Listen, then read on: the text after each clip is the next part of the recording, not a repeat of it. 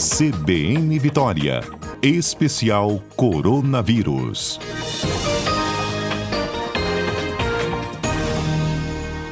Bom, a gente inicia a semana aqui fazendo um, um primeiro diagnóstico sobre a situação da Covid-19 no Espírito Santo. A Etel Maciel, nossa comentarista, já está aqui comigo, né, para participação ao vivo, e eu vou repetir para vocês a atualização de há poucos instantes do painel de monitoramento do governo que regula a ocupação das UTIs: 89,36%. Etel, meu bom dia para você, se juntando a nós aqui nessa cobertura da manhã. A situação está muito grave, não é isso? Fernanda, a situação é, é muito crítica o sistema privado já não tem vagas. O sistema público, se a gente olhar com as pessoas que estão esperando vaga nos PAs hoje, nós já não temos vaga. Então, assim, é que a atualização desse do painel, ele demora um pouco, certamente às 15 horas de hoje, quando ele for é, atualizado, a gente vai ter passado dos 90%, certamente pela situação que nós estamos acompanhando nesse momento no Estado. Não tem vaga de UTI. Nós estamos numa situação crítica. Mesmo que, e a gente tem falado isso aqui, né, Fernanda? Assim, o, o colapso do serviço de saúde é isso, é você não ter vaga para qualquer coisa, né? Então vamos passar uma semana muito difícil aqui e medidas é, quando nós falamos medidas de restrição, é porque nesse momento é o que a gente vai ter para fazer. Não tem muita coisa, a gente não tem vacinas. A gente não tem medicamentos efetivos, não temos medicamento antiviral contra esse vírus. O Rendesivir, que foi aprovado, a gente conversou na sexta-feira, que eu até falei com, com o Fábio no, no, no nosso quadro aqui, uhum. é, ele foi aprovado, mas ele tem uma uma utilização muito específica, Fernanda, que é para é, pacientes hospitalizados com algumas condições. Então, é um medicamento que não está disponível ainda. É, o Brasil, o governo brasileiro diz que vai comprar alguns, então inicia agora a importação, não é uma coisa que a gente tem agora para já começar. Então, nós não temos nenhum antiviral aqui agora. E nesse momento, o Brasil está todo colapsado. A gente não consegue mais é, pedir ajuda, porque está todo mundo numa situação, na mesma situação. O Brasil, a gente está colapsando ao mesmo tempo. Então, o que a gente já vinha dizendo há umas três semanas, né? A gente precisa tomar medidas mais duras, porque vai acontecer. A gente já sabia que isso ia acontecer. É, lá em janeiro, quando aconteceu em Manaus, a gente está fazendo agora exatamente aí dois meses, nós falamos que ia acontecer em todos os outros estados, que era só uma questão de tempo. Então, infelizmente, né, Fernanda, a gente vem falando, vem falando, vem falando, mas é, tem uma mistura né, de falta de ação das autoridades. E aqui a, nós teremos que nos preparar essa semana, porque o Espírito Santo vai ter que entrar com medidas muito duras de restrição de circulação. E aí a gente vai precisar reduzir as pessoas no transporte coletivo, reduzir as pessoas que estão circulando, deixar apenas os serviços essenciais. Senão, Fernanda, o que nós estamos vendo hoje de colegas que estão no serviço de saúde, que estão relatando, já é um cenário muito difícil, muito difícil, com pessoas precisando de intubação ao mesmo tempo. É um cenário que a gente vai enfrentar difícil. Essa semana será muito, muito difícil, gente. Então, assim, vamos tentar. Aqueles que não precisam sair, que não saiam. Se você pode ficar em casa, fique, porque cada um que fica, Fernanda, colabora, vai colaborando com, com o serviço de saúde é, vai colaborando. Quanto mais pessoas andando na rua, quanto mais pessoas interagindo umas com as outras, mais a gente vai dando a chance do vírus ser transmitido. O que está acontecendo é que nós estamos com aquelas variantes aqui no Brasil. A gente já uhum. sabia que elas iam chegar e elas estão aqui. É, pelas informações do Estado, a gente tem uma prevalência é, maior daquelas da variante inglesa, que é uma variante que transmite muito e nós estamos nesse momento, é, aquela B117, né, aquela variante aqui, ela está sendo transmitida mais, a gente tem um aumento de pessoas mais jovens em estado mais grave. Eu só tenho dado que a gente analisou até o dia 7, porque essa semana a gente fecha outra, né? É, é sempre assim, a gente vai analisando os dados para eles serem consolidados, mas até o dia 7 de março, as internações aqui no Espírito Santo, em torno de 39% eram de pessoas menores de 60 anos. Então, isso é uma mudança importante no perfil, porque como essas as pessoas mais jovens, Fernanda, felizmente, elas resistem mais ao vírus, né? Elas têm um, um, uma resposta imunológica melhor, mas elas acabam ficando mais tempo no leito, elas precisam de mais tempo para se recuperar. E com isso, o secretário já tinha falado, a gente tem uma mudança da nossa média de internação. Antes nós estávamos com oito dias, então alguém que entrava num leito de UTI ficava oito dias. E agora esse tempo aumentou para 12 dias. Parece pouco, mas é muita coisa esse aumento porque isso Sim. significa que esse leito vai estar ocupado por mais tempo e a gente vai ter menos, menos chance de internar mais pessoas. Então, o que nós podemos fazer agora é o que a gente já está falando desde o início: evitar infecção, evitar se infectar. Nesse momento, com as novas variantes, Fernanda, que tem aquele componente, mesmo as pessoas que já tiveram a doença, elas podem se reinfectar. É esse que é o problema. Então, a gente não, não tem aquela, aquele conceito de imunidade coletiva pela doença, ele já caiu por terra, como a gente aprendeu com Manaus, especificamente com o que aconteceu no Amazonas. A gente já aprendeu isso. Então, é uma situação crítica, o Estado precisa adotar medidas mais restritivas. Hoje nós estamos começando com algumas, mas elas não serão suficientes nós precisamos considerar a região metropolitana uma região só, porque há muita mobilidade aqui. Fernanda, nós sabemos pessoas que trabalham em Vila Velha, né, moram em Vila Velha, trabalham em Vitória, moram na Serra, trabalham em Vitória, moram em Vitória, trabalham na Serra. Nós temos uma mobilidade grande nessa região. Então, ela precisa voltar a ser considerada uma região só, nós precisamos de medidas muito, muito duras. Vai ser difícil, nós vamos enfrentar duas semanas muito, muito difíceis. Então, o recado para o nosso ouvinte é para que a gente esteja preparado. É, serão dias difíceis e quanto mais nós pudermos nos proteger, melhor para todo mundo. Quanto menos pessoas circulando, e aqui, Fernanda, a gente tem que fazer aquele apelo para as empresas. As empresas que podem voltar em home office, que elas voltem. Não esperem as ações do, do governo, a gente pode se antecipar.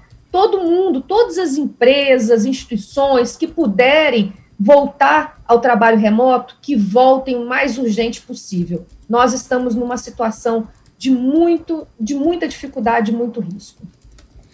Etel, você falou né, sobre quem já teve Covid, que também está vulnerável às novas variantes. Isso é muito importante da gente frisar, porque as pessoas meio que já acham, inclusive, que nem precisam de vacina, que já estariam imunes, não é isso? É uma crença equivocada que circula aí com a ajuda, inclusive, do próprio presidente da República. Então, ninguém está imune a nada. Não. Nós, nesse momento, só sabemos uma coisa: as pesquisas que foram feitas com as vacinas, tanto da AstraZeneca quanto a Coronavac, até o momento, com essas variantes que nós temos, elas ainda funcionam. Então, é essa informação que nós temos, porque os anticorpos que elas geram conseguem combater essas novas variantes. Mas a doença, nós já sabemos, os anticorpos gerados pela doença, nós já sabemos que eles não protegem, porque nós, como que nós sabemos disso? Nós estamos tendo muitos casos de reinfecção e o nosso caso emblemático de estudo foi o que aconteceu no Amazonas, né, exatamente há dois meses, quando teve aquele, aquele, aquela cena de guerra, né? A gente viu assim cenas tristíssimas que nós não queremos que se repita em lugar nenhum. Então, nós vamos precisar, todo, é, um, é um pacto social, Fernanda, a gente vai precisar construir, mas muito urgente, muito, muito, muito urgente. É, é na verdade, para ontem que a gente tem que começar medidas mais restritivas, e eu certamente acredito que o governo, né, que tem feito uma condução da pandemia até o momento, é, que a gente não teve né, esse, esse colapso, que ele se adiante, porque senão teremos muitas pessoas morrendo sem nenhuma assistência. Isso aí. O, o Etel, ainda sobre quem já teve, é verdade uhum. a informação de que, se recontaminado, a forma é mais grave ou não? Nós ainda não temos essa. Não temos dados que possam nos dizer isso, Fernanda. Algumas pessoas, na reinfecção, fizeram quadros mais graves e outras não fizeram. Outras tiveram casos é, moderados a leve, como tiveram na primeira vez. Então, nós não temos um número suficiente para afirmar isso com certeza. Mas, como nós não sabemos por que alguém vai ficar mais grave numa segunda infecção e alguém não, é melhor que todos possam é, se prevenir eu, eu sempre penso assim, Fernando, numa situação de crise sanitária como nós estamos, numa pandemia da, dessa magnitude, é melhor a gente pecar pelo excesso. Então, uhum. é melhor se proteger, considerando assim, se eu já tive a doença e eu me, eu me reinfectar, eu posso, eu posso ter uma doença mais grave? Pode. Não podemos afirmar com certeza, mas pode. Então, é melhor você se prevenir. Então, é, é, é, essa aí que eu acho que é a informação que a gente precisa passar né, para os nossos ouvintes, que é melhor a gente, a gente pecar pelo excesso, a gente se prevenir, porque tudo é muito aleatório, a gente não tem ainda muitas certezas é, de marcadores imunológicos, por que, que uma pessoa responde de uma forma, por que, que outra pessoa responde de outra forma. Já aprendemos muita coisa nesse ano, né, Fernanda? Mas a gente está aprendendo no olho do furacão, a gente está aprendendo quando tudo está acontecendo. Então, é, nós ainda temos muitas incertezas, ainda tem muita coisa. Essa, essa, doença a gente vai saber muito mais daqui a algum tempo, né? Mas nesse momento, o que a gente sabe já é suficiente para a gente ficar muito preocupado com a situação que, que se avizinha aqui no nosso estado. Isso aí. Etel, vários ouvintes aqui estão chamando a atenção para aquilo que você destacou, né? Que tratar é, os municípios de risco alto aqui na Grande Vitória como uma área conurbada, como se fosse um único bloco. Né, de, uhum. de, de, de, oferta de serviços e tudo mais. É, vamos voltar a falar sobre isso, porque hoje a gente tem Serra e Vila Velha, né? Efetivamente, hoje mesmo, a partir de hoje, no mapa de risco da Covid, duas cidades no risco alto e as demais no risco moderado. No entanto, é aquela história, por exemplo, do caso do bar, né? Quando a gente fala aí dessa juventude se contaminando. Sim. O bar está fechado em Vila Velha, mas o de Vitória está funcionando. O shopping de Vila Velha tem restrição, mas o de Vitória não tem. Então, é, essa é uma relação que tem que ser discutida de forma conjunta. Com certeza. Isso não faz sentido, principalmente no momento que nós estamos. Nós já temos o, o, o sistema. E a gente precisa entender essa diferença, Fernanda. Na primeira onda, nós a pressão no serviço de saúde ela foi diferente. Nós tivemos uma pressão no sistema privado no início, muito grande.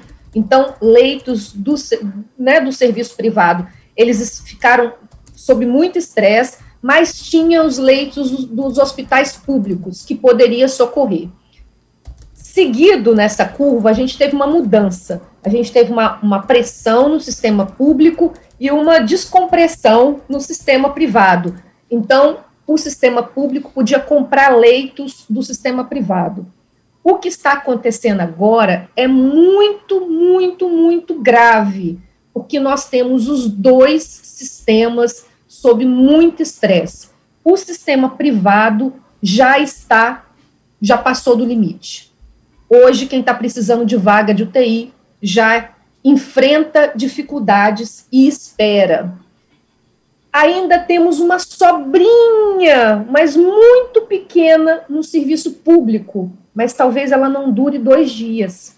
Então, é isso que nós precisamos compreender. E aí, o que, que acontece? Alguém infarta amanhã, não tem leito.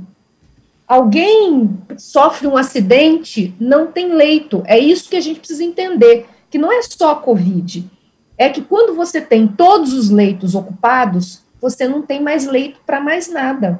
Então, é, uhum. é, é, essa que é a grande, a grande dificuldade é, do momento. Isso que significa colapso do serviço de saúde. A gente já viu São Paulo, a gente está rodeado, né? Nós, todos os, os outros estados já estão vivendo situações gravíssimas. E a gente começa a segunda-feira numa situação de muita, muita preocupação. E que vai, nós precisaremos nos unir, Fernanda, porque é, é, aquela, é aquela conjunção que, ainda que nós estejamos, não, não estejamos na mesma, no mesmo barco, né, nessa, nessa tempestade, todo mundo vai ser puxado para o abismo. Não vai ter jeito, porque não tem leito. Mesmo se tiver dinheiro, você falou, tem dinheiro, eu pago. Não tem, não tem. Então é isso que nós precisamos entender. Situação muito preocupante. Bom, já estamos aqui de volta. É, Segunda-feira é dia do especial coronavírus. Ao vivo conosco a comentarista Etel Maciel. A gente já iniciou essa conversa falando sobre a atualização por parte do próprio governo do estado, né, dos percentuais de ocupação de leitos de UTI, 89,36% leitos de UTI destinados a Covid. A ETEL já fez inúmeras considerações e um apelo a você que está nos ouvindo: se você puder ficar nesta semana e na próxima em casa, voltar a fazer efetivamente o seu isolamento social, que faça, gente, porque a gente vai precisar, de fato, de destinar essa sobra a quem realmente precisa e evitar novas infecções. Etel, vou acionar a reportagem aqui, porque a gente tem mais informações sobre essa situação aí da, da ocupação dos leitos e a gente continua essa conversa com os nossos ouvintes, tá bom? Tá ótimo. Quem está conosco aqui é José Carlos Schaefer. Schaefer. Oi, Fernanda. Bom dia mais uma vez para você e para os ouvintes da CBN. Bom dia também para a Etel. O Estado chegou a 89,5% de ocupação nos leitos de UTI exclusivos para o tratamento da Covid-19 na manhã desta segunda-feira. Os dados são do painel de ocupação de leitos hospitalares da Secretaria de Estado da Saúde. Esse número está prestes a alcançar os 90% de ocupação, que foi definido como gatilho pelo secretário Nésio Fernandes para a tomada de medidas mais extremas no Estado.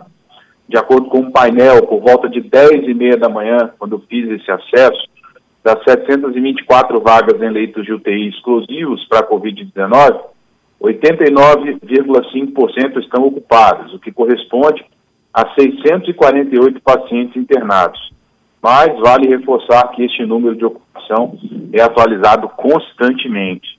Na última sexta-feira, em entrevista coletiva, Nésio havia informado que o critério para endurecer as regras de circulação no território capixaba seria a ocupação atingir 90% nos leitos de UTI Covid.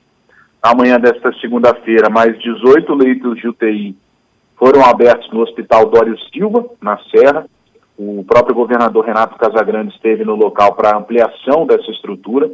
E, além disso, outros 22 leitos de UTI serão abertos no Hospital Estadual de São José do Calçado, o que deve aliviar um pouco essa taxa de ocupação. Ainda assim, o governador afirmou por meio de assessoria de imprensa que a pressão assistencial está aumentando e que o Estado está chegando ao limite. As palavras do próprio governador Renato Casagrande, Fernando. É, ele acabou, inclusive, de postar na rede social dele o seguinte: o governador Renato Casagrande. A ocupação de leitos no Espírito Santo chegou a 90%. Faremos hoje diversas reuniões para definir com outros poderes, prefeituras e segmentos todas as medidas que tomaremos em conjunto. Nossa atenção está voltada exclusivamente para o agravamento da crise. Ele acaba de comunicar, então, através da rede social Schaefer e Etel. Schaefer, muito obrigada, viu? Ok, Fernanda. Bom, Etel, vem mudança por aí, então, né? É isso, Fernanda. Gente, eu já estava falando aqui que quando atualizasse hoje a gente já passaria, né? Então é isso aí. Eles, claro que eles estão acompanhando mais, mais próximo, né? A gente só está olhando pelo painel, mas pelo que nós estamos acompanhando, inclusive das pessoas que estão agora nos pronto atendimento, esperando vaga de UTI, quer dizer, a pressão já está gigante Nós temos pessoas hoje internadas nos PAs, que a gente não deveria. O pronto atendimento é só para a pessoa receber o primeiro atendimento e ser encaminhada para internação. O que está acontecendo é que a pressão está tão grande nos leitos que as pessoas estão internadas nos PAs. Então, assim, a situação é muito crítica. Eu acredito que o governador deve tomar, anunciar medidas hoje mesmo, porque quando a gente anuncia medidas mais restritivas, né, mais duras, Fernando, demora um pouco para fazer efeito. E, uhum. infelizmente, nesse final de semana, nós tivemos aqui no Espírito Santo muitas aglomerações. E essas aglomerações do fim de semana, infelizmente, vão se refletir nos próximos dias. Então, as pessoas precisam compreender a gravidade da situação. Porque se você tiver, não precisa ser Covid, porque aí as pessoas dizem, dizem né, Fernando, não acreditam na doença, tem aí né, grupos pensando várias coisas, mas nesse momento é preciso que a gente deixe todas essas questões políticas de lado e que a gente se una para salvar as vidas. Ninguém quer ver um familiar sofrendo porque não tem, porque não tem leito. Ninguém quer ver alguém sofrendo porque precisa de oxigênio e não tem nenhum lugar para internar. Isso é muito triste. Então, nós precisamos nos unir, deixar essa polarização de lado. É, é preciso que é um apelo, é preciso que a gente faça isso nesse momento.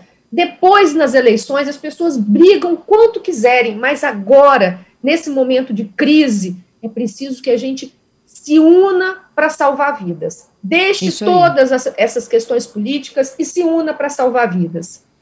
É isso aí. Até os ouvintes estavam falando de como a gente tratar né, os municípios de risco alto, área conurbada na Grande Vitória. No sábado ainda, o Fábio explicava no CBN Cotidiano, no CBN Vitória da Manhã, é, exatamente qual era essa discussão do governo. Isso a gente já teve né, no, no, nos primeiros meses da pandemia, quando foi lançado o mapa de risco, de que Grande Vitória Isso. era tratada como um bloco só. Né? E aí, só para a gente explicar para os ouvintes, essa é uma discussão que já acontece desde sexta-feira no governo, de, de tentar tentar juntar novamente os municípios da Grande Vitória é, numa única área e não só região metropolitana, tá?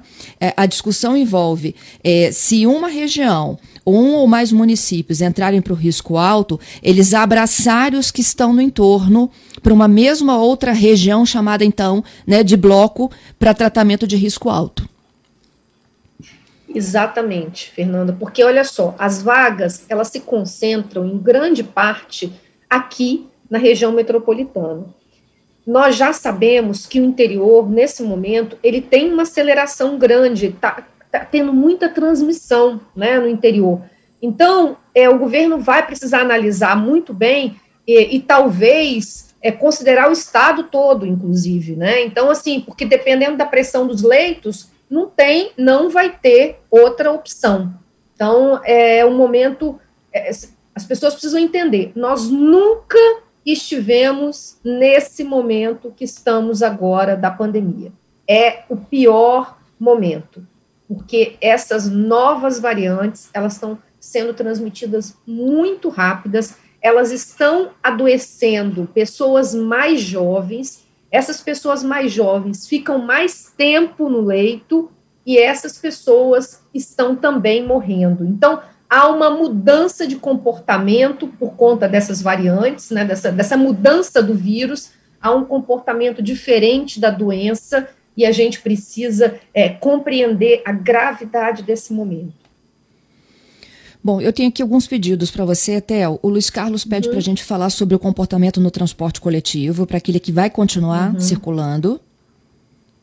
Isso, eu queria é, reforçar, Fernanda, a questão das máscaras.